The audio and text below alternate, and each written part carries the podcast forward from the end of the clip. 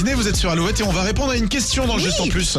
Alouette, le geste en plus. C'est vrai, elles fleurissent euh, dans les parterres, sur les bords de route. L'arrivée du printemps est marquée par le retour des jonquilles, ce qui donne envie de faire de jolis bouquets. Oh mais Julie, est-ce qu'on a le droit de cueillir les jonquilles euh, sauvages Alors oui, mais la cueillette des fleurs sauvages est réglementée. D'après l'Office national des forêts, la plupart des départements recommandent de cueillir ce que la main peut contenir, c'est-à-dire 10 à 15 jonquilles max.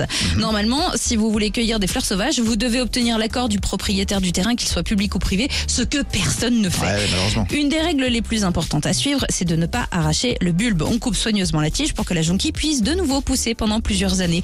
Enfin, sachez que vous n'avez pas le droit de vendre des bouquets de fleurs sauvages et que certaines espèces sont protégées, donc renseignez-vous bien avant de composer votre prochain bouquet. J'ai remarqué qu'il y en avait juste à côté de la radio d'ailleurs. Mais moi, ça m'a donné envie hier. Je suis sortie, je fais, ah, euh, trop joli bien. bouquet de jonquilles. Mais bon, on va, Je on les ai va les laissées. laisser là. Oui, bah bien sûr. sont que- jolies. Elles sont à côté de les vo- des voitures qui sont garées là, comme ça, tac, comme Ouais, ça fait joli. ça porte ça. un peu de couleur. Bah exactement.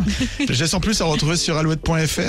Oui, c'est ce que j'ai dit, geste en plus, oui, c'est ça. à j'ai eu fait. un doute d'un coup. En Je, replay. je suis resté sur les jonquilles. va bien. Oh. Euh, voici Sia sur Alouette et après on se dit au revoir parce que c'est la fin de l'émission. Sniff. Come on, come on.